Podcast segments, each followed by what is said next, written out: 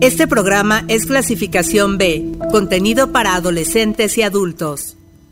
Aquí tú puedes expresarte. Visibilizamos la lucha por tus derechos y te acompañamos en la construcción de una sociedad libre de estereotipos. Soy parte de este movimiento de libertad.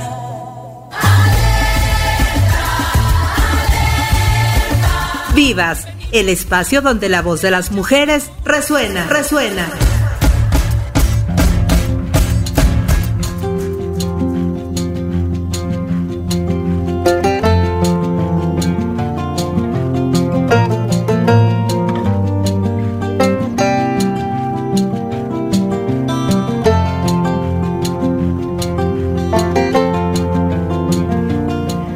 Una de la tarde con un minuto. Sean ustedes bienvenidos a este Ay, ya no sé qué iba a decir yo. a este Vivas, a este Vivas, el programa de género aquí en Uniradio que se lleva a cabo cada lunes, en donde llevamos hasta ustedes muchos temas de equidad, de diversidad y bueno, pues también con el objetivo de conocer sobre diferentes factores y concientizarnos sobre estos temas.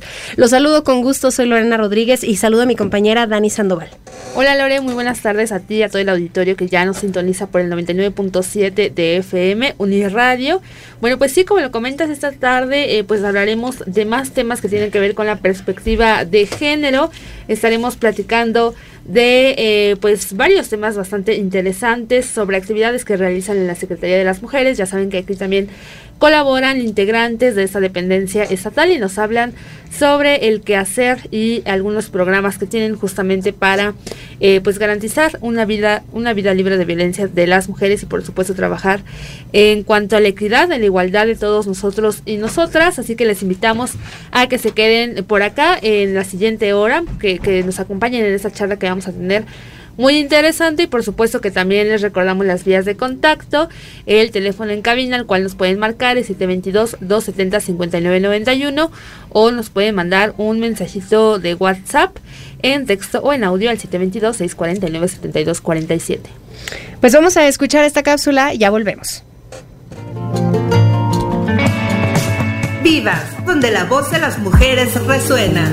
En 1901, el titular del periódico La Voz de Galicia anunciaba el primer matrimonio homosexual que se había celebrado en la capilla de San Jorge en Coruña, España. Se trataba de Elisa Sánchez Lóriga y Marcela Gracia Ibeas, dos mujeres que en contra de todo impedimento estuvieron juntas hasta el último día de su vida. Elisa y Marcela se conocieron en 1855 cuando estudiaban para ser profesoras en la Escuela Normal de Maestras en Coruña. Rápidamente se hicieron amigas y su relación fue evolucionando, convirtiéndose en un amor prohibido que tuvieron que disimular. Sin embargo, el padre de Marcela, que en ese momento tenía 18 años, se dio cuenta del amor que sentían una por otra y decidió mandarla a culminar sus estudios en Madrid. A cuatro meses de su partida, Marcela terminó sus estudios y regresó a reencontrarse con Elisa, con quien vivió durante 10 años en distintas comunidades de España. Decidieron casarse para pasar el resto de su vida juntas, pero idearon un plan en donde Elisa se hizo pasar por Mario Sánchez, usando el nombre de un primo que había muerto en un naufragio. Acudió con el padre Víctor Cortiela, a quien convenció de bautizarlo y posteriormente ofició el matrimonio entre ambas mujeres el 8 de junio de 1901. Después de la boda, fueron al estudio de José Celier, quien era el fotógrafo más importante de la ciudad, para hacerse un retrato como evidencia de su unión. Posteriormente regresaron a Dumbría, donde Marcela daba clases y fueron descubiertas por los vecinos, quienes reconocieron a Elisa y de inmediato dieron aviso a las autoridades, las cuales calificaron su relación como un matrimonio sin hombre. Ante el caso, la prensa local comenzó una cobertura exhaustiva de la historia de las dos mujeres y esto dio inicio a una batalla entre medios para publicar en exclusiva la fotografía del matrimonio. El suceso tuvo una repercusión enorme en toda España. Derivado de ello, se levantó una orden de aprehensión contra Elisa y Marcela, quienes, por el acoso continuo de los medios, la policía y la iglesia, rápidamente huyeron a Oporto, en Portugal, donde se cambiaron el nombre y comenzaron una nueva vida. Sin embargo, fueron capturadas y encarceladas el 16 de agosto de 1901 a petición de una española. Trece días después fueron liberadas gracias a un movimiento en solidaridad con ambas y antes de ser extraditadas a España, decidieron escapar a Argentina, donde se les perdió la pista. Su matrimonio nunca fue anulado por la iglesia, por lo que estuvieron casadas hasta el último día de su vida. La historia de amor entre Elisa y Marcela ha inspirado libros y películas. La más reciente es la de Isabel Coixet, estrenada en Netflix en 2019, que narra la vida de ambas y los retos a los que se tuvieron que enfrentar para estar juntas, dándoles el final feliz que se merecen. Además, el 27 de noviembre de 2011, cuando el matrimonio cumplió 110 años, se hizo una representación del casamiento en donde después de más de un siglo, Elisa pudo casarse con su nombre, celebrando los avances sociales para que la comunidad LGBTIQ goce del derecho al matrimonio en Galicia.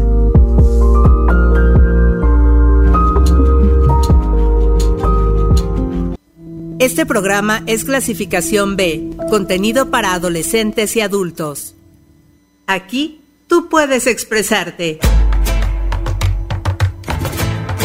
Visibilizamos la lucha por tus derechos y te acompañamos en la construcción de una sociedad libre de estereotipos. Soy parte de este movimiento de libertad.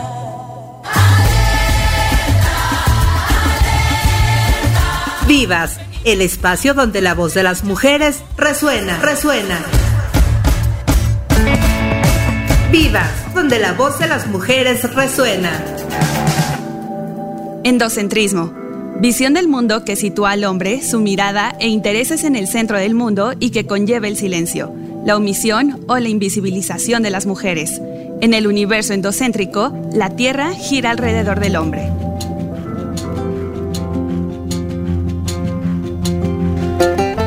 Una de la tarde con 33 minutos. Retomamos el programa de Vivas, retomamos nuestra emisión en la cual eh, pues vamos a estar platicando, e íbamos a estar platicando sobre el Atlas de Género del sistema de cuidados, de capacitación y de las relaciones y temas que se han visto con otros países en cuestiones de género y de otros temas de, de, esta dirección de la Secretaría de Mujer, de la Secretaría de las Mujeres. Así es que pues saludamos a, a la distancia a la maestra Diana Velázquez, directora general de Perspectiva de Género de la Secretaría de las mujeres.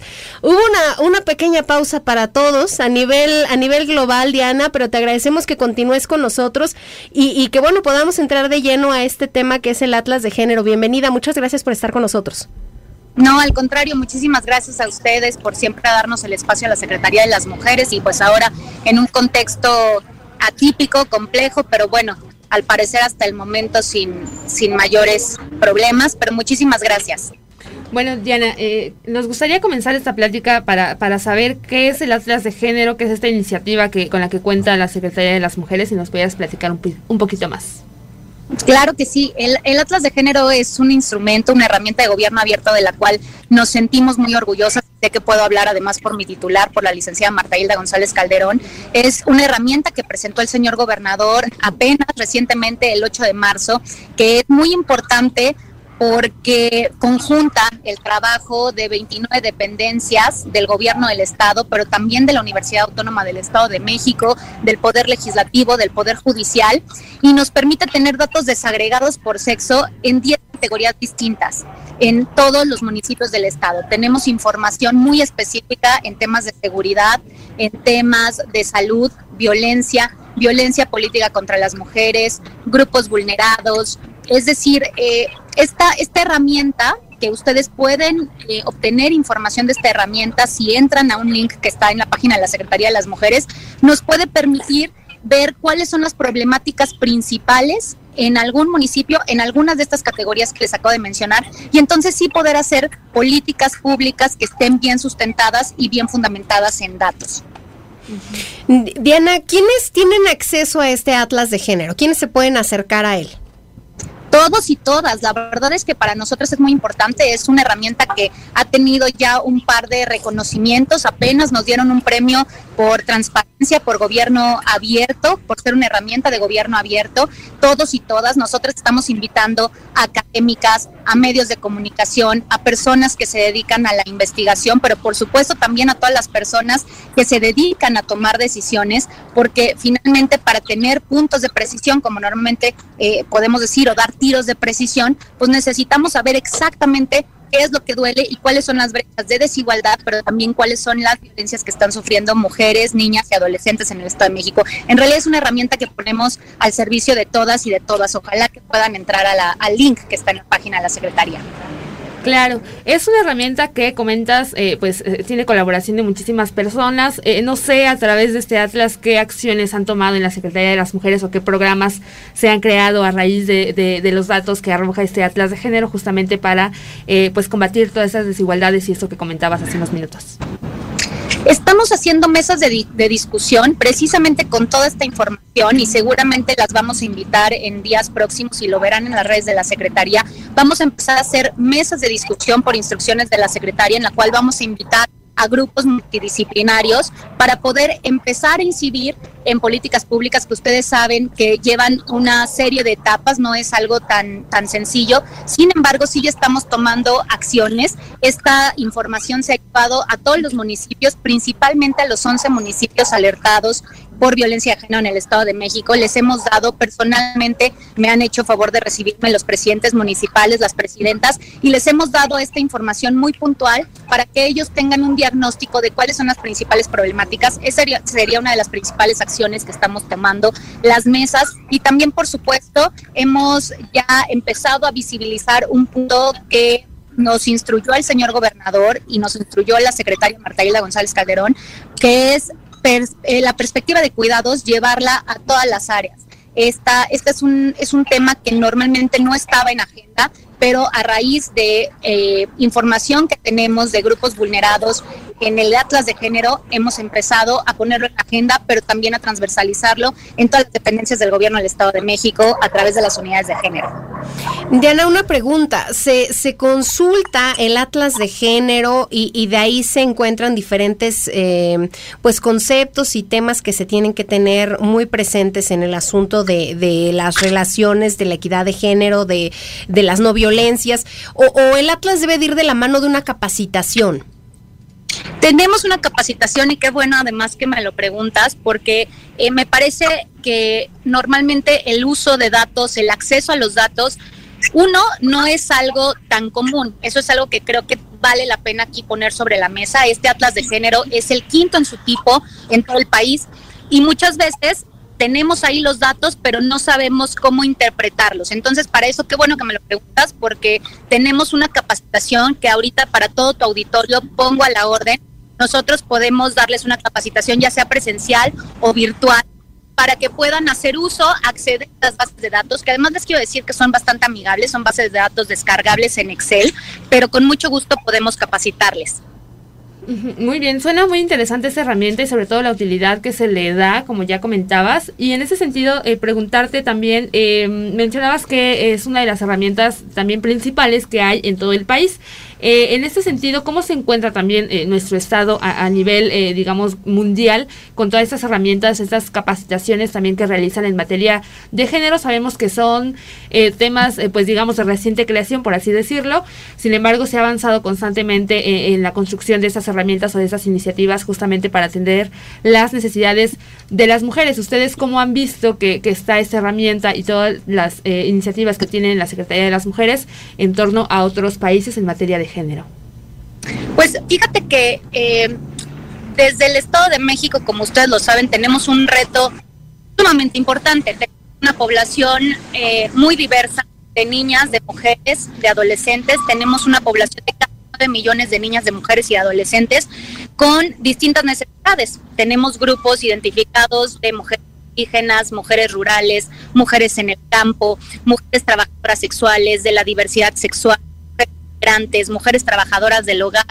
Eh, en fin, tenemos eh, un amplio sector, amplios sectores de atención y por lo mismo también amplias problemáticas. Pero tan grande es el reto del Estado de México como grandes han sido las iniciativas que a mí, a mí me da entendiendo los retos que tenemos y también todas las áreas de oportunidad que aún tiene el Estado de México y que no somos omisos, creo que también vale la pena sentirnos muy orgullosos y orgullosas que somos punta de lanza en el país, pero además también hemos estado trabajando con la Embajada Inglesa, por ejemplo, con el País Vasco, con la Embajada Francesa, en diferentes iniciativas que, que ahora comento, pero me parece también muy relevante aquí destacar que el Estado de México tiene la única estrategia curricular en de género en todo el país. Esto es un esfuerzo bien importante que se hizo con la UNESCO, que el señor gobernador presentó también recientemente y que vale la pena que todos y que todas sepan de esta estrategia que se va a dar desde preescolar hasta secundaria y que entonces va a permitir apostarle a la prevención. Estamos fuertemente atendiendo las violencias, atendiendo las desigualdades, pero me parece que en un acto bastante visionario del señor gobernador, hoy también a la prevención a través de, por ejemplo, esta estrategia curricular en igualdad de género. Y en otros sentidos, pues estamos trabajando, por ejemplo, con el Vasco, que es un país que tiene cero feminicidios. Evidentemente su población es mucho más pequeña que la nuestra. Ellos eh, tienen una población eh, mucho, mucho menor, ocho veces menor que la nuestra como país y nosotros como Estado pues, somos mucho más grandes. Sin embargo, hemos estado trabajando para ver qué es lo que ellos han estado haciendo. Ellos, de hecho, le están apostando justamente a estrategias educativas que nos permitieron también hacer algunas sugerencias en la estrategia. También hemos estado trabajando en un programa cultural con la Embajada Francesa y con la Embajada Inglesa. Recientemente presentamos a todo el Consejo de Cámaras Empresariales del Estado de México una guía metodológica para disminuir la brecha salarial y estamos ahí empujando para que se pueda llevar a cabo. Oye, Diana, ¿cómo ha sido o estos puentes que se han eh, generado con otros países en cuestiones de género? Porque me imagino que estas alianzas que se hacen pues también traen una retroalimentación importante para la construcción no solo de este atlas de género, sino para tomar distintas estrategias en el tema eh, pues justamente de la equidad.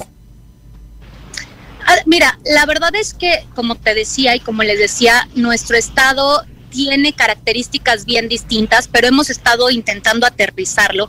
Por ejemplo, hay una iniciativa de la Embajada Francesa que es Maison de Femmes, que eh, trata violencias, es una estrategia de la cual ahora tampoco podría ahondar mucho más porque estamos apenas construyéndola, pero estamos intentando aterrizarla a las problemáticas que nosotros tenemos, que evidentemente son distintas. Eh, Allá también existe violencia de género, sin embargo, eh, por ejemplo, tienen otros tipos de violencias que nosotras no tenemos, eh, como, como temas de eh, ablación o mutilación genital, por ejemplo, pero estamos intentando aterrizar llevar este conocimiento a las áreas de, por ejemplo, de atención.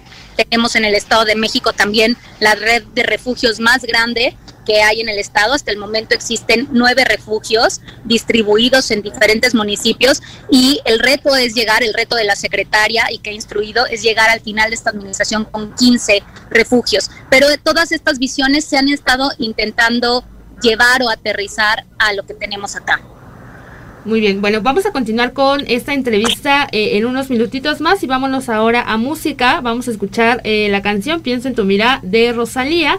Eh, que es parte del álbum El Mal Querer, donde narra el ciclo de violencia de género que viven las mujeres. Sin embargo, este tercer capítulo, que es nombrado Celos, busca concientizar acerca de las relaciones tóxicas y se retrata la clásica figura machista del hombre atormentado por el miedo al abandono que recurre a la violencia para imponer su autoridad frente a la mujer. Vámonos a escuchar esta canción y ya regresamos a Cría Vivas. Estamos hablando con la maestra Diana Velázquez, directora general de Perspectiva de Género de la Secretaría de las Mujeres. Me da miedo cuando sale, sonriendo para la calle, porque todos pueden ver los hoyuelitos que te salen. Y del aire cuando pasa, por levantarte el cabello, y el oro que te viste, por amarrarse a tu cuello, y el cielo de la luna get a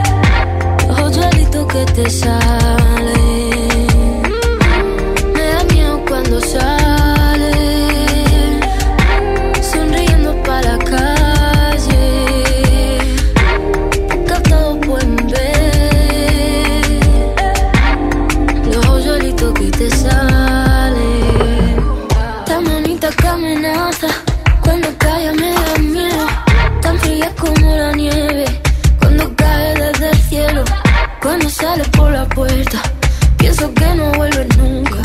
Y si no te agarro fuerte, siento que será mi culpa. Pienso en tu mirada, tu mirada clava una bala en el pecho. Pienso en tu mirada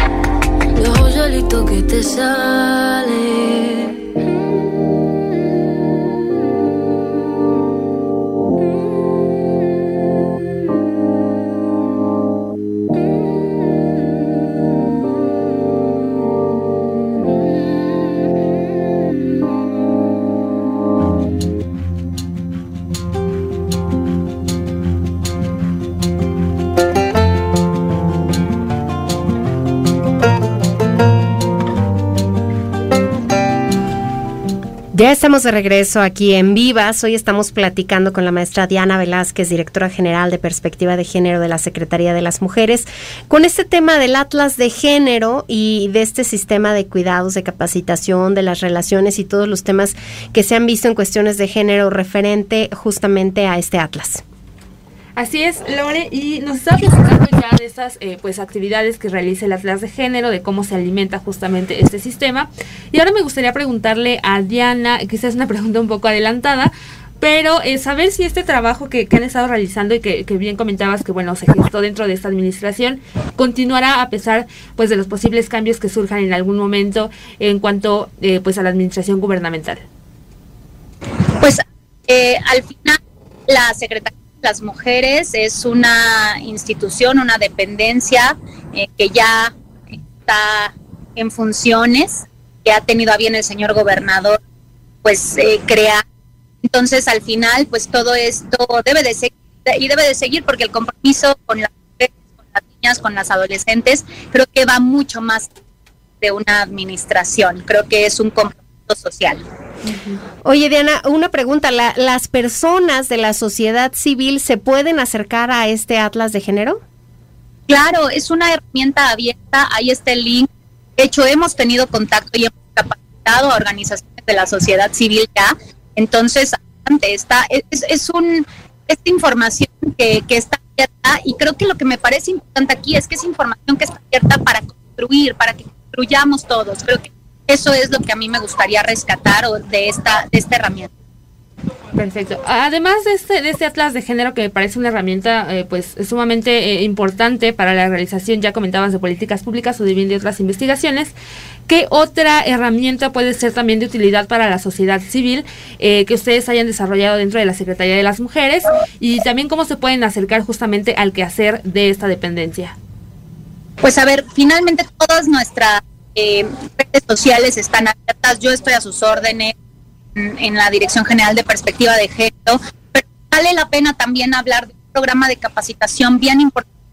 Nos Tenemos 14 temas de manera general, como feminismo, sexual, no discriminación, derechos humanos de las mujeres, lenguaje incluyente, cómo institucionalizar la perspectiva de género. Ahora también tenemos educación en materia de cuidado, tenemos temas de liderazgo autoestima, es decir, tenemos un catálogo bien importante que podemos nosotros aterrizar como un curso, como una conferencia, como una videoconferencia. Entonces, por favor, eso es lo que estamos solicitando, que, que todas y que todos puedan conocer estos programas, estos proyectos y puedan acercarse a ellos.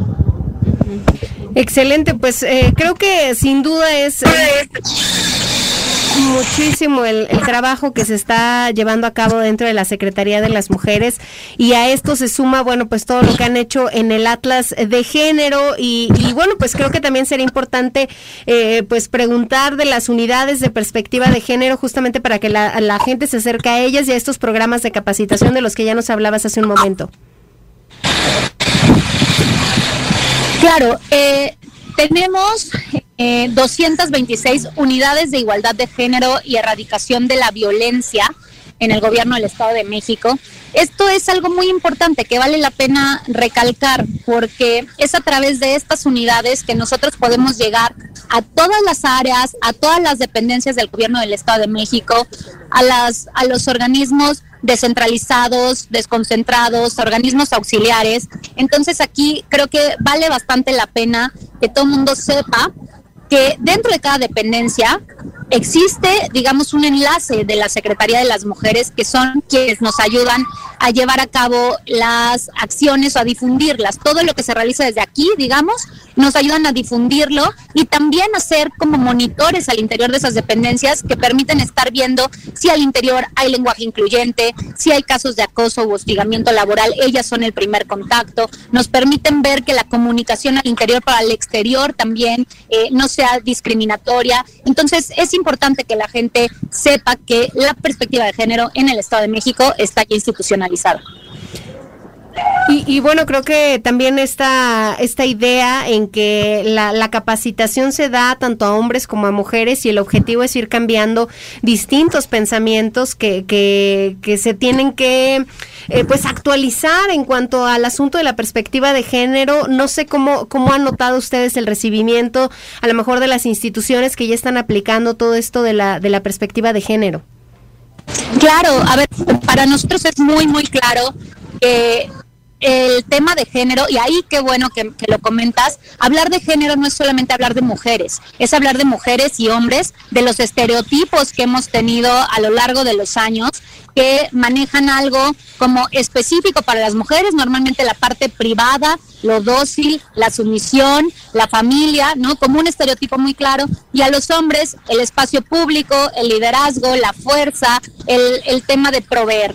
Estos estereotipos, pues al final nos hablan de asimetrías en el poder. Estoy, no quisiera yo ser simplista, te estoy diciendo en un minuto un poco la base de lo que de lo que hablamos cuando hablamos de romper estereotipos. Justamente esto es lo que queremos trascender, a eso nos dedicamos a seguir sensibilizando sobre todo y es y efectivamente como tú lo dices, a hombres y mujeres. De hecho, contamos con centros de desarrollo de masculinidades positivas en la Secretaría de las Mujeres se cuenta con cinco centros de desarrollo de masculinidades positivas que ponemos a sus órdenes para hombres que sientan que se encuentran en crisis y que podemos ubicar muchas veces a través de la línea de hombre a hombre, o también como cuando por una instrucción judicial, por ejemplo, son enviados a estos centros de desarrollo de masculinidades positivas y vamos poco a poco rompiendo estos paradigmas. No, no es fácil, el Foro Económico Mundial nos habla de 136, 134 años para alcanzar la igualdad sustantiva. Antes de la pandemia estábamos a 70 años, obviamente tuvimos un retroceso importante, pero estamos en la lucha y tenemos que seguir, cada paso cuenta. Así es. Bueno, es importante mencionar que, que también, eh, pues, algunos de los servicios con los que cuenta la Secretaría de las Mujeres, además de estos que ya nos comentaste, pues es la línea sin violencia y, por supuesto, también, eh, pues, estos espacios seguros. No sé si rápidamente nos puedas eh, comentar, bueno, recordarnos cuál es esta línea sin violencia de la que también ya han hablado por acá en, en, las emisiones pasadas de Vivas y también de estos servicios y de estos lugares seguros para las mujeres que así los requieran. Sí, a ver, qué, bueno, yo sé que el tiempo ya nos está alcanzando, entonces, a ver, vale la pena que todo el mundo sepa que contamos con un atlas de género, que contamos con una línea sin violencia, que les doy el número, es 810 84053, una línea de hombre a hombre, 800 943 21 la línea contra la trata de personas 800 832 47 45 y por supuesto el teléfono de la Secretaría de las Mujeres 7229 34 2700. Ahí pueden encontrar desde el Atlas de Género hasta nuestro programa de capacitación que yo les comentaba, que nosotros con mucho gusto llevamos a donde nos digan.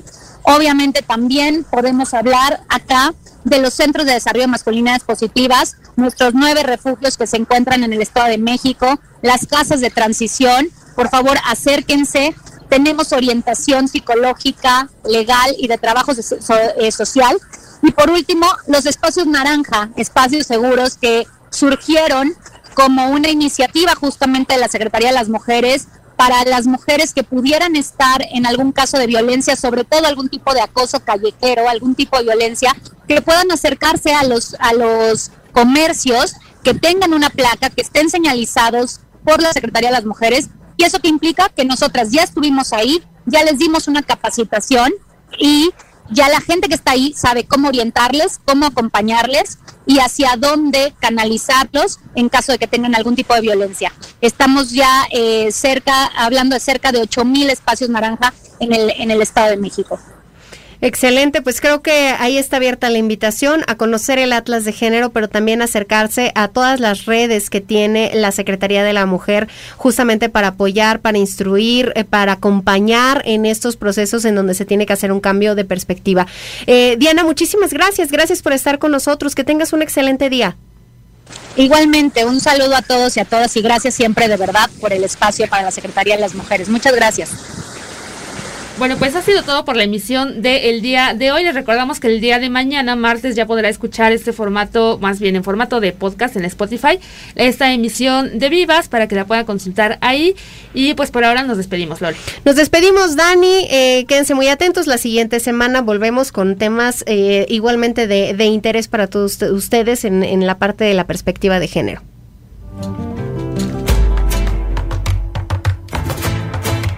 Te esperamos el próximo lunes para seguir inspirando y promoviendo nuestra participación. Vivas, el espacio donde la voz de las mujeres resuena.